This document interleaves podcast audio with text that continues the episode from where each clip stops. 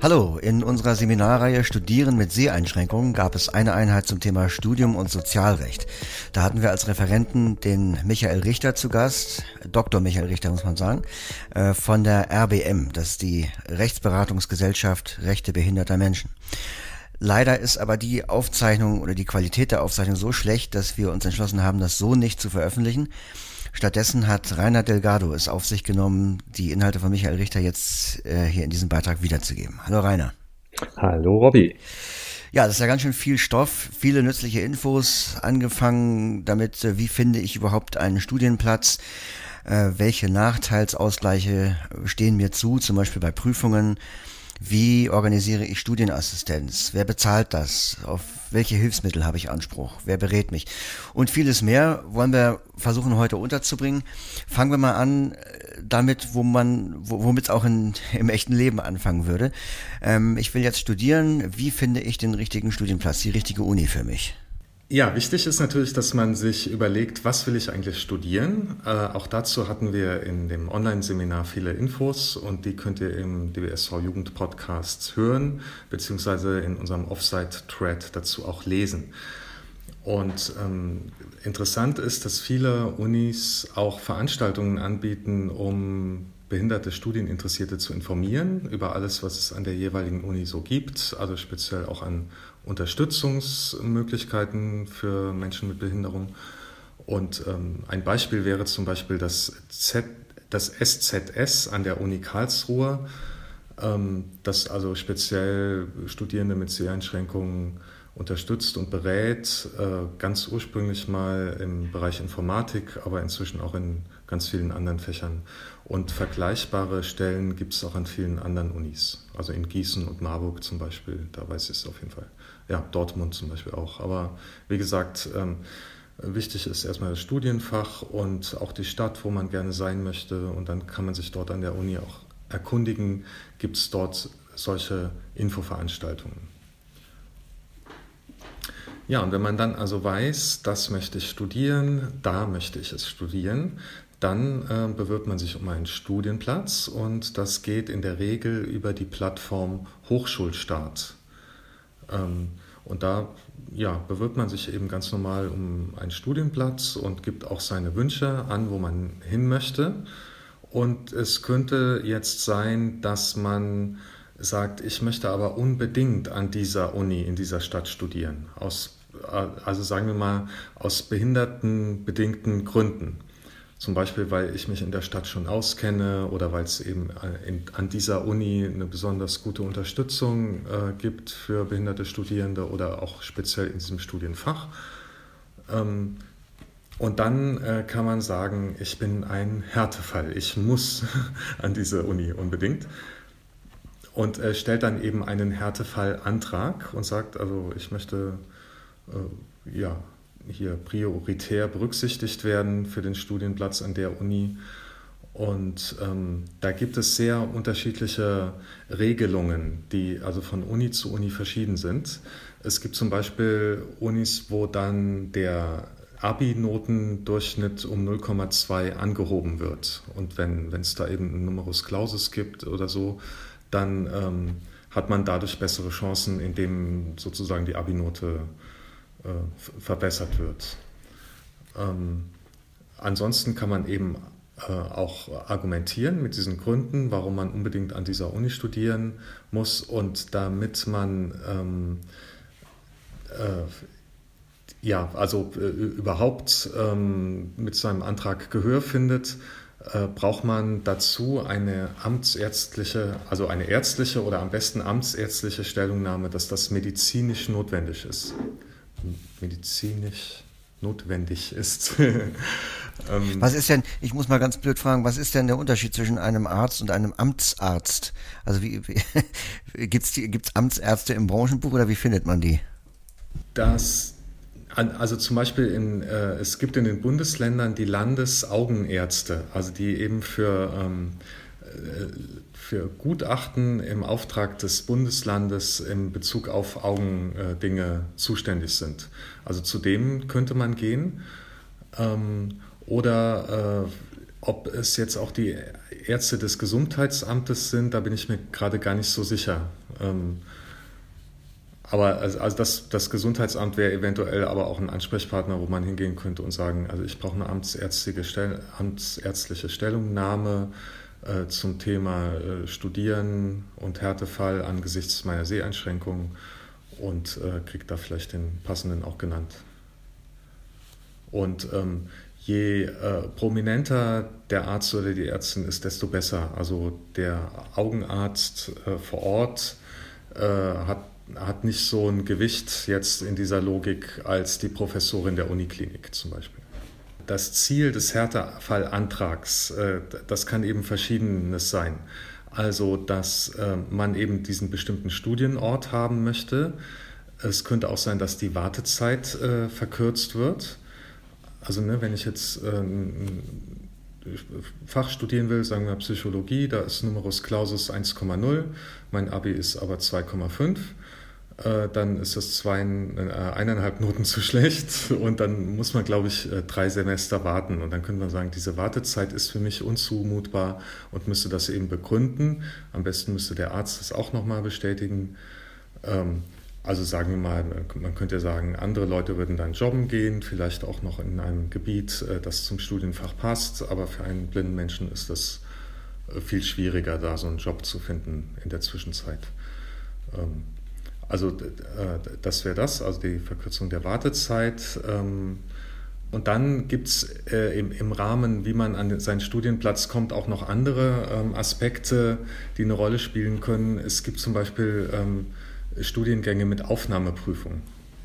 Also was mir jetzt ganz konkret einfällt, ist, wenn man jetzt Musik studieren will. Also ich möchte Klavier studieren, dann gehe ich zur Aufnahmeprüfung und oft äh, gehört dann dazu, dass man was vom Blatt spielen muss. Ne? Dann kriegt man äh, irgendeine Sonate hingestellt als Noten und soll die dann spielen und da kann, muss man natürlich als blinder Mensch sagen, das kann ich halt nicht. Ich, äh, ich muss immer die Noten vorher auswendig lernen und man braucht dann ähm, eben geänderte Prüfungsbedingungen, auch für die Aufnahmeprüfung. Und ähm, das ist eigentlich schon der Übergang äh, zum, zu weiteren Nachteilsausgleichen, die dann auch im, äh, im, Studium gelten. Also denn diese besonderen Bedingungen bei Prüfungen, die braucht man dann eventuell auch äh, für alle anderen Prüfungen, also Klausuren oder dann eben auch äh, ja, die Abschlussprüfungen, wenn es die in dem Fach, Fach, gibt. Das muss man sich äh, öfter auch erkämpfen. Also es, das ist wirklich sehr unterschiedlich. Ähm, äh, und, ja, und kommt, kommt insgesamt auf die Hochschule an, wo man ist. Also oft gibt es so kleinere Hochschulen, äh, die sehr äh, nett und kulant sind und wo man sowieso alle persönlich kennt und vielleicht sogar per Du ist mit, mit den Profs und so weiter. Ähm, wo, wo Sachen sehr einfach und unkompliziert gehen. Und es gibt natürlich riesige Hochschulen, ähm, wo man kaum persönlichen Kontakt hat, wo das alles schriftlich läuft und ähm, äh, wo man auch zum Beispiel dran denken muss, solche Dinge rechtzeitig zu beantragen, weil das eben auch seinen bürokratischen Gang gehen muss. Und ähm, da kann eben alles dabei sein. Also es kann sein, dass die selber kommen und sagen, hier, du äh, du arme Blinde, äh, du darfst natürlich doppelt so lange äh, schreiben an deiner Klausur oder es kann sein, dass man dann äh, ja vielleicht sogar Widerspruch einlegen muss ähm, gegen, gegen einen Entscheid, wenn man Sachen nicht genehmigt bekommt. Ja, und wo, wo finde ich das? Also wenn ich jetzt äh, mit solchen Leuten zu tun kriege, die sagen, wieso Sonderbehandlung, äh, das können wir gar nicht leisten oder, oder das äh, machen wir nicht, äh, dann muss ich ja irgendwie äh, mit, also mit auf irgendetwas pochen können, auf einen Paragraphen oder ein Gerichtsurteil oder was weiß ich, um denen sagen zu können, das muss aber so laufen. Ja, also erstmal ist das für jede Uni, also jede Uni regelt das selber. Also und dann gibt es entweder Richtlinien, äh, auf die man sich berufen kann, die, die muss man dann da erfragen oder recherchieren. Ähm, genau, bei der Gelegenheit, es gibt normalerweise an jeder Uni bzw. an jedem Studentenwerk auch eine Beratung für behinderte Studierende, die sowas wissen müssten. Ähm, aber es kann eben auch sein, dass die Sachen gar nicht schriftlich geregelt sind und also spätestens, wenn es größere Probleme gibt, sollte man sich dann auch Hilfe holen. Zum Beispiel eben bei der RBM-Rechtsberatung. Also das will ich nochmal festhalten, das äh, ist mir nämlich jetzt neu. Also das heißt, es gibt gar keine gesetzliche, äh, sagen wir mal, allgemeingültige bundesweite Regelung, sondern das legen die Unis für sich selbst fest, habe ich jetzt verstanden und dementsprechend können die Nachteilsausgleiche auch unterschiedlich ausfallen. Ist das richtig? Ganz genau. Also wir, wir, hatten ja in dem Seminar einen, äh, der hat gesagt, ich muss doch meinen, meinen Behindertenausweis mit dem BL äh, hinlegen können und dann kriege ich automatisch 50 Prozent Zeitzugabe. Und, ähm, und so ist es eben nicht, sondern man muss individuell sagen, was brauche ich, damit ich ähm, diese Prüfung unter äh, gleichen fairen Bedingungen äh, absolvieren kann. Und äh, das muss gar nicht unbedingt die Zeitzugabe sein. Das kann eben auch eine Assistenz sein, also die einem zum Beispiel sagt, was äh, auf einer Anzeige steht, äh, welche Farbe äh, das Reagenz im Reagenzglas hat oder so. Ähm, oder jetzt, wenn man denkt an Lehramt, also die, eine Assistenz, die dann eben in der Schulklasse unterstützt äh, und, und guckt, was die, was die Kinder gerade so machen und so. Ähm, ja, oder Grafiken beschreibt oder erschließen hilft. Also es, das kann total unterschiedlich sein und deswegen gibt es da auch keine pauschale Regelung. Also ich finde, es gibt so zwei äh, Grundregeln, ähm, die, die man bei solchen Anträgen und, und so immer im Hinterkopf haben muss. Ähm, die Leute, mit denen man da zu tun hat, die kennen sich mit dieser Behinderung, die man selber hat, nicht aus.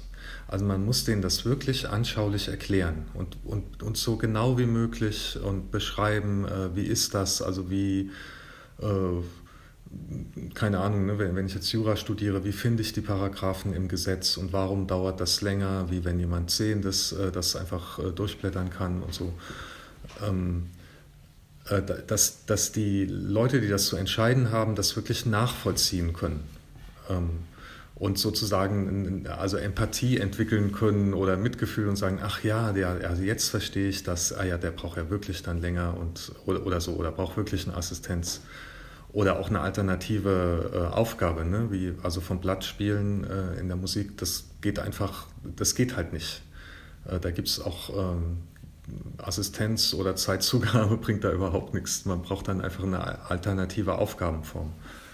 Und das Zweite ist, das hatten wir schon mal, äh, dieses Wer schreibt, der bleibt. Also man sollte nicht anrufen und fragen, bekomme ich Nachteilsausgleiche? Und dann sagen die, nee, also Nachteilsausgleiche haben wir noch nie von gehört.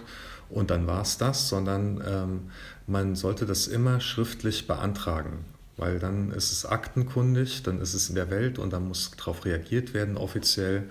Und ähm, eine, auf eine schriftliche Antwort, auf die man dann auch bestehen muss, ähm, kann man dann eben auch wieder offiziell reagieren. Und wenn alles nur mündlich ist, ähm, dann hat, haben die Leute das im Zweifelsfall gar nicht gesagt und so und man kann es auch nicht beweisen und dann steht man eventuell halt doof da. Okay, dann hätte ich jetzt als nächstes ähm, Unterthema auf unserer Liste Lebensunterhalt, also BAföG und äh, ähnliche Förderungen. Was gibt es dazu zu sagen? Genau, also man muss ja von irgendwas leben, man muss seine Miete bezahlen fürs WG-Zimmer oder für auch, wo man auch immer dann wohnt während des Studiums. Und ähm, die, die klassische Förderung, die es dafür gibt, ist eben das BAföG. Also BAföG steht für Bundesausbildungsförderungsgesetz. Und in jeder Stadt oder an jeder Uni, also je nachdem, wie das organisiert ist, gibt es eben ein BAföG-Amt, bei dem man äh, den Antrag auf BAföG stellt. Das ist einkommens- und vermögensabhängig.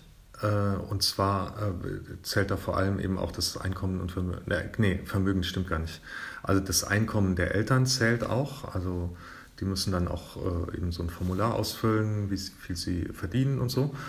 Ähm, und dann kann man eben BAföG bekommen, so wie alle anderen Studierenden auch. Und die Frage ist nur, ähm, oder also die, eine, eine, Möglichkeit der Sonderregelung ist, dass man das BAföG länger bekommt, wenn man ähm, eben begründen kann, dass man aufgrund seiner Behinderung für sein Studium eben länger braucht. Und ähm, ein Punkt ist, äh, dass man, äh, wenn man das äh, falsche Studium, Studienfach sich ausgesucht hat und merkt, ich muss doch was anderes studieren, das hier äh, passt überhaupt nicht zu mir oder klappt auch gar nicht, dann kann man schon nach äh, bis zu zwei Semestern auch sagen, ich wechsle und, ähm, und das, da, da endet das BAföG dann nicht äh, frühzeitig. Ähm, Und das andere ist eben, dass man sagt, ich werde jetzt in der Regelstudienzeit nicht fertig, ähm, ich schaffe das nicht ähm, und kann dann sagen, also ich brauche zum Beispiel ein Jahr länger und ähm, hätte gern auch so lange weiteres BAföG. Und ganz wichtig ist dabei, dass man auch das äh, Ende des Studiums, also das erfolgreiche Ende des Studiums wirklich in Aussicht hat. Also man kann nicht sagen, ja, ich bin blind und deswegen brauche ich länger und deswegen hätte ich gern länger BAföG, sondern muss sagen, also ich habe aufgrund dieser und jener Sache länger gebraucht oder ich brauche jetzt auch für meine Abschlussarbeit länger und so. Und äh, deswegen ist das, der erfolgreiche Studienabschluss voraussichtlich bei mir erst dann und dann. Und so lange hätte ich gern weiter BAföG. Und noch ein wichtiger Punkt auch ist, wenn man äh, krankheitsbedingt äh, mit dem Studium pausiert, was ja eventuell passieren kann, äh, gerade auch bei behinderten Menschen, äh, wo vielleicht Erkrankungen im Hintergrund sind, wo das passieren kann, dann, ähm, also wenn man dann trotzdem weiterhin später auch noch BAföG haben will, dann muss man das Studium auch wirklich offiziell unterbrechen. Also sich krank melden, äh, dann bekommt man auch kein BAföG mehr in der Zeit, wo man krank ist. Dann kann man in der Zeit Grundsicherung beantragen äh, wenn man keine anderen Finanzierungsquellen hat und kann halt, wenn man wieder fit ist, äh, weiter studieren und weiter BAföG bekommen. Und jetzt gerade aktuell gibt es ja die Corona-Pandemie und auch da gibt es Sonderregelungen, die sind normalerweise unterschiedlich nach Bundesländern. Also dass man ein Jahr länger BAföG bekommen kann zum Beispiel, weil, weil das Studium also weil man davon ausgeht, dass das Studium Corona-bedingt einfach länger dauert derzeit. Ja, eine Sache, die, ähm, die mich überrascht hat, äh, als wir hier das ähm, Interview oder diesen Beitrag vorbereitet haben, ähm, war, dass da Kindergeld auf der Liste stand. Also man kann unter bestimmten Umständen tatsächlich auch Kindergeld beantragen, wenn man studiert. Ist das richtig? Ja, das kann man sowieso. Ähm, also auch Studierende haben noch Anspruch auf Kindergeld äh, und zwar normalerweise bis zum 25. Lebensjahr. Also sofern sie studieren. Also wenn man äh, mit 17 äh, eine Ausbildung anfängt und da schon Gehalt bekommt, dann kriegt man auch kein Blindengeld mehr oder wenn man einfach so arbeiten geht. Kindergeld, ähm, ja. Was habe ich gesagt? Du hast Blindengeld gesagt. Ach so, äh, ja, nee, Blindengeld äh, hängt an der Blindheit. ähm, wenn man eben kein eigenes Einkommen hat, dann kann man bis, zu, bis zum 25. Lebensjahr auch Kindergeld bekommen. Und bei Behinderung ähm, geht das eben auch länger. Und zwar auch wieder mit der Begründung, wenn ich aufgrund meiner Behinderung noch nicht auf eigenen Füßen stehen kann. Und dann muss man eben auch in dem Antrag auf äh, sozusagen verlängertes Kindergeld sagen, ähm, aufgrund meiner Behinderung ähm, äh, brauche ich länger fürs Studium. Deswegen bin ich jetzt noch nicht leitender Angestellter und verdiene kräftig Kohle, sondern ähm, ja, für immer noch mein Studentenleben und äh, hätte gern deswegen länger Kindergeld. Das, was fürs Kindergeld gilt, gilt auch für die Familienversicherung bei der Krankenversicherung. Also Studierende sind ja normalerweise weiter bei ihren Eltern mit gesetzlich krankenversichert, also wenn es eine gesetzliche Krankenversicherung gibt. Und äh, mit, mit dem gleichen Argument, dass man behinderungsbedingt länger fürs Studium braucht, kann man also auch länger familienversichert sein. So, und die Stipendien, genau, es gibt äh, verschiedene Stellen, die wirklich auch Stipendien für behinderte Studierende vergeben. Es gibt beim Deutschen Studentenwerk dazu ein, eine Internetseite, wo das so ein bisschen aufgelistet ist, wo man suchen kann oder welche Förderer es auch so gibt. Und den Link findet man in unserem Thread im Offsite-Forum. Genau, Studieren mit Seheinschränkungen, also alles zum Seminar und noch weiterführende Informationen gibt es da. Ja, dann war es das schon, äh, was heißt schon, äh, zum Thema Lebensunterhalt. Aber es geht ja weiter mit, äh, mit Finanzierung und irgendwie Geld ausgeben oder beschaffen, nämlich äh, Studienassistenz. Wie läuft das? Genau, also eine Studienassistenz ist eine wichtige Sache. Ähm, Also ähm, man sollte sich wirklich bei manchen Aufgaben von sehenden Menschen helfen lassen, weil wenn man blind ist, man einfach äh, doch viel zu lange dafür braucht. Also Bücher in der Bibliothek raussuchen, ähm, Sachen einscannen äh, und so weiter oder vielleicht auch Wege bewältigen. Das kann sehr individuell sein, wo man Assistenz braucht und wo nicht. Ähm, vielleicht auch je nachdem, wie viel man sieht oder auch was man studiert. Und ähm, diese notwendige Assistenz, die wird finanziert von der Eingliederungshilfe. Das, ähm, also wer Träger der Eingliederungshilfe ist, ist in den Bundesländern sehr unterschiedlich. In Nordrhein-Westfalen sind es die, ähm, Land, die, äh, die Landschaftsverbände in Westfalen und im Rheinland. In Hessen ist es der Landeswohlfahrtsverband und in vielen anderen Bundesländern sind es die Kommunen. Also da muss man eben zu seiner Stadt, also quasi zum Sozialamt äh, oder im Landkreis, eben zum Landratsamt äh, gehen und dort seinen Antrag auf äh, Eingliederungshilfe stellen. Und Eingliederungshilfe ist einkommens- und vermögensabhängig, auch ähm, im Bereich des Studiums. Allerdings zählt nur das eigene Einkommen und Vermögen. Und man kann so als ganz grobe Faustregel für Alleinstehende sagen, also wer unter 2000 Euro im Monat verdient und unter 60.000 Euro Vermögen hat, ähm, ist da also berechtigt, äh, Leistungen zu bekommen. Und bei Studenten, also bei Studierenden, gilt das eigentlich in der Regel. und wenn es nicht gilt, dann können sie sich vielleicht sogar ihre Assistenz auch selber bezahlen. Die Rechtsgrundlage genau ist Paragraph 112 SGB römisch 9. Es gibt noch eine einzige Ausnahme in Berlin. Äh, da gibt es quasi eine vorrangige Leistung. Äh, da bezahlt nämlich das Studentenwerk auch die Studienassistenz. Und äh, dann wäre die Eingliederungshilfe als nachrangige Leistung draußen. Also dann muss man sich auch an das Studentenwerk wenden.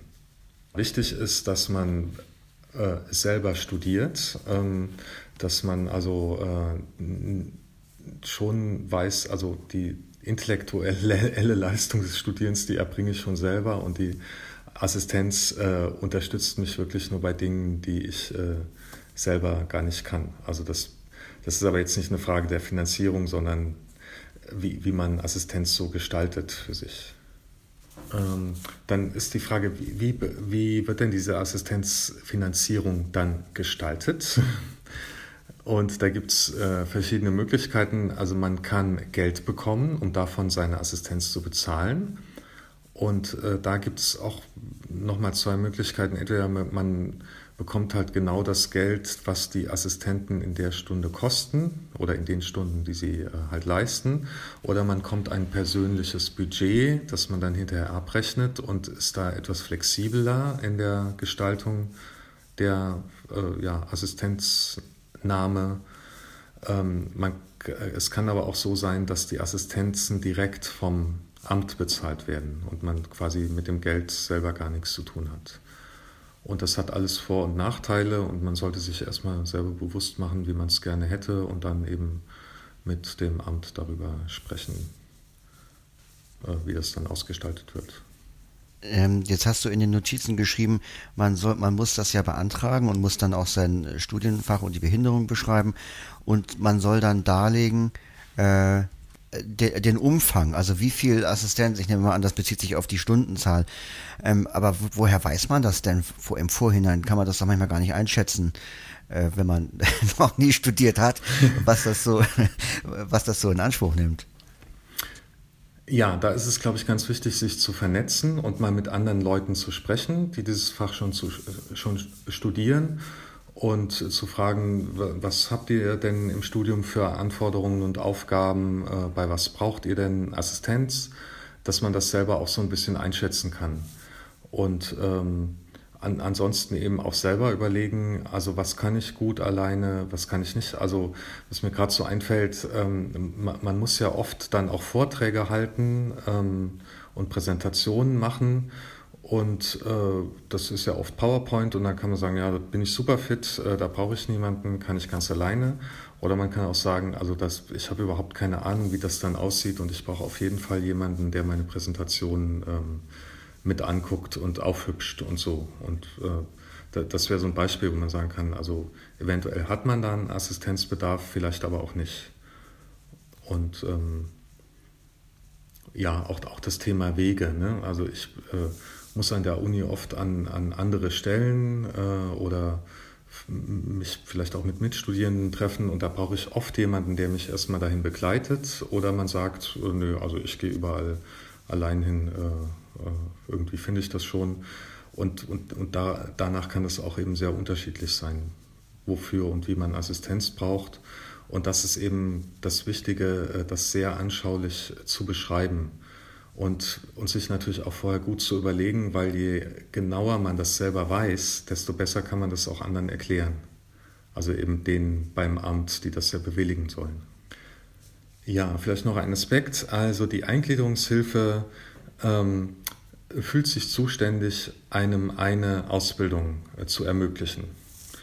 Und beim Studieren ist das so eine Sache, ähm, vor allem seit es Bachelor und Master gibt.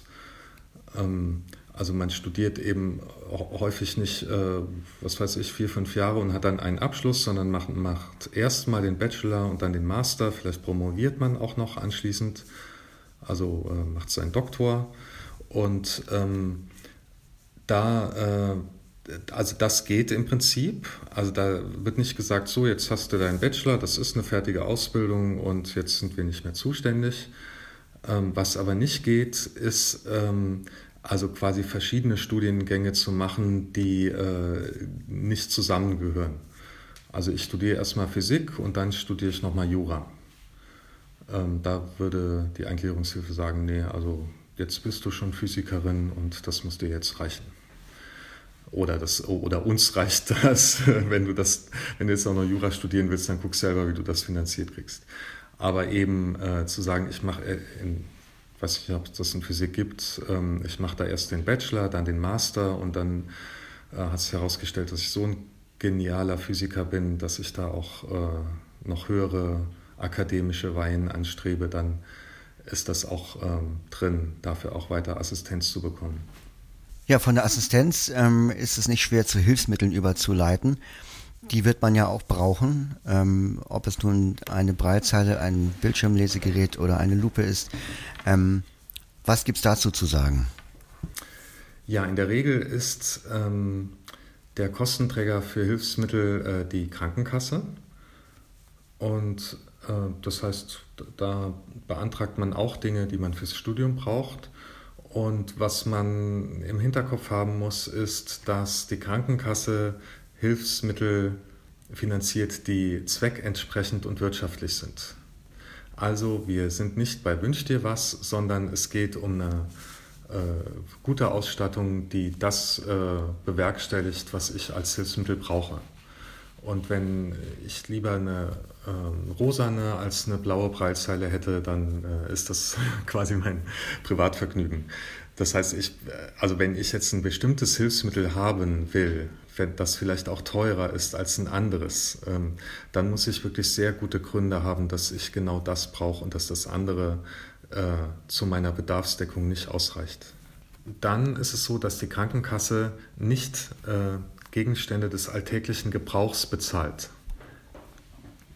Und ähm, dann ist die Eingliederungshilfe zuständig. Wir hatten das, ähm, als das Bundesteilhabegesetz in, im Bundestag war, da hatten wir hier so eine große Badeaktion in der Spree auch. Äh, und, und ein Grund war, dass in den ersten Plan, Planungen äh, es dann so gewesen wäre, dass sehbehinderte Menschen keine Eingliederungshilfe mehr bekommen hätten. Und wir hatten da als Beispiel eine Studierende, die ein Mikroskop gebraucht hat, ein spezielles. Und das, wär, das ist schon ein Mikroskop äh, des allgemeinen Marktes, also das benutzen Sehende auch, aber es, es war eben irgendwie ein Spezialgerät, ähm, äh, das für ihr Studium, wenn sie sehend gewesen wäre, nicht notwendig gewesen wäre. Und das ist kein Hilfsmittel im Sinne der Krankenkasse und ähm, das kann dann aber eben die Eingliederungshilfe bezahlen. Also, das würde auch gelten, ähm, Ja, sagen wir, also wenn, wenn ich ein ganz bestimmtes Smartphone oder Tablet für mein Studium brauche, weil da bestimmte Funktionen drauf laufen, äh, die, die mir mit meiner Behinderung, äh, also für mich besonders wichtig sind. Ne? Also alles, was man im Saturn kaufen kann, also oder wo auch immer, also was sehende Menschen auch kaufen, äh, das bezahlt nie die Krankenkasse. Und ähm, wenn das aber fürs Studium wichtig ist, und äh, also wichtig ist aufgrund meiner Behinderung und wenn ich die Behinderung nicht hätte, würde ich das so nicht brauchen, dann kann das eben die Eingliederungshilfe bezahlen. Okay, als nächstes habe ich auf unserer Liste Ausland stehen. Was passiert, wenn man im, im Ausland studiert? Wer, wer finanziert das? Wie geht man da vor? Ja, also im Ausland studieren ist äh, sehr modern. Das machen viele gerne und manche äh, sollten oder müssen es auch machen. Und da kann man sagen, also wenn ein Auslandsaufenthalt während dem Studium äh, obligatorisch ist oder äh, sehr üblich ist, dann ähm, sagen wir mal, sind die deutschen Unterstützungssysteme da auch für zuständig, also zum Beispiel für Assistenz. Also wenn ich jetzt eine Fremdsprache studiere oder eine Fremdsprache auf Lehramt, da ist es ja schon wichtig, dass ich auch mal äh, in diesem Sprachraum gelebt habe und das also äh, ja, mir die Sprache wirklich richtig gut aneigne. Und ähm, da kann ich sagen, dann brauche ich die Finanzierung der Assistenz auch dort.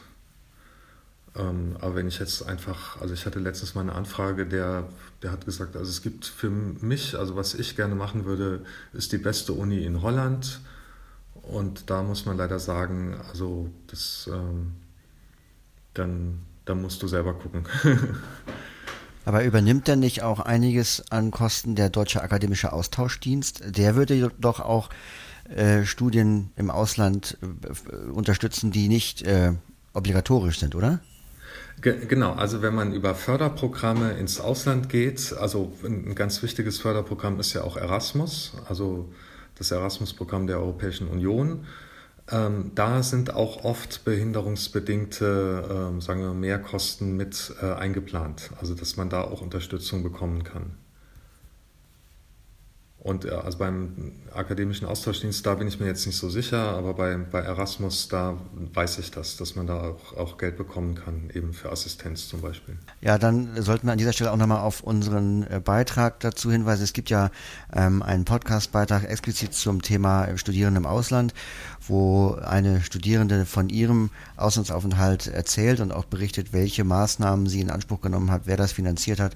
Und im äh, Beitrag auf offsite.de, im vorhin schon erwähnten Thread Studieren mit Seheinschränkungen, gibt es dazu dann auch noch weitere führende, weiterführende Links zu den entsprechenden Organisationen, die sie genannt hat. Ja, genau. Und eigentlich ähm, ist das auch schon so die Überleitung zum letzten Punkt hier auf unserer Liste. also wie, wie, bekomme ich eigentlich weitere Infos und Beratungen und ähm, wer hilft mir? Und ähm, da ist eine wichtige Stellung, Stelle die Informations- und Beratungsstelle des Deutschen Studentenwerks für behinderte Studierende, eben auch mit vielen Informationen im Internet. Man kann da aber auch eben anrufen. Und entsprechende Stellen gibt es, wie gesagt, auch bei den Studentenwerken vor Ort, also in den entsprechenden Städten oder an den Unis. Und ein ganz wichtiger Punkt ist natürlich der Austausch in der Selbsthilfe. Ähm, also beim DBSV sind auch viele Studierende organisiert und entweder über unser Offsite-Forum oder über die Mailingliste DBSV Jugend oder über eine Anfrage bei uns, also zum Beispiel an jugend.dbsv.org, kann man also andere finden, die das gleiche Fach vielleicht auch studieren ähm, oder auch äh, Fragen stellen, wie läuft sowas und wir versuchen dann eben Informationen zu vermitteln. Und es gibt eben auch einen Verein, speziell für Akademiker oder ja, Leute, die, die irgendwie ja, studieren oder ähm, intellektuelle Berufe machen. Das ist der Deutsche Verein der Blinden und Sehbehinderten in Studium und Beruf, DVBS. Und der hat auch eine eigene Fachgruppe für Leute in Ausbildung und Studium. Ja, und wenn es dann wirklich äh, Ärger gibt mit äh, Stellen, wo man Anträge gestellt hat, dann hilft unsere Rechtsberatungsgesellschaft RBM. Also die ist eben für Mitglieder ähm, äh, kann sie eben auch die Rechtsvertretung übernehmen und das fängt an beim Widerspruch oder eben bis zum Klageverfahren, wenn man gegen einen Bescheid eben vorgehen muss. Und ganz wichtig zu erwähnen, die Kosten äh, übernimmt der DBSV, wenn man einem der Landesvereine angehört, also eine Mitgliedschaft hat, ne? Genau, also zumindest die, wenn die RBM sagt, dieses, das lohnt sich hier auch. Ne? Also äh, keine Ahnung, wenn ich jetzt in Berlin wohne und in München studieren will und äh, täglich meine Flugreise nach München äh, finanziert haben will, da würde die RBM auch sagen, nee, das kannst du mal selber versuchen, ob du das durchkriegst. also ja, aber ansonsten ne, bei berechtigten Anliegen, äh, da genau, hilft die RBM und eben auch im Fall, äh, dass, dass das Verfahren verloren ist, dann tritt sozusagen der DBSV ein und äh, übernimmt die Kosten. Gut, dann haben wir uns jetzt, glaube ich, durch diese ähm, umfangreiche Liste durchgearbeitet. Gibt es noch irgendwas zu sagen, was noch hinzuzufügen wäre? Es ist halt alles äh, letzten Endes auch individuell und deswegen ist es immer gut, ähm, sich auch individuell beraten zu lassen. Wie gesagt, bei Beratungsstellen in der Selbsthilfe ähm, Leute zu suchen, die das Gleiche auch studieren oder die den gleichen Antrag auch schon mal gestellt haben. Und äh, überhaupt jetzt, was Studieren angeht, mit anderen Leuten in Kontakt zu sein und mal fragen zu können, wie hast du das gemacht? Äh, das ist sehr wichtig und eben nicht so allein als Einzelkämpferin oder Einzelkämpfer versuchen, alles selber ähm, zu lösen und hinzukriegen, sondern an den Erfahrungen der anderen zu profitieren.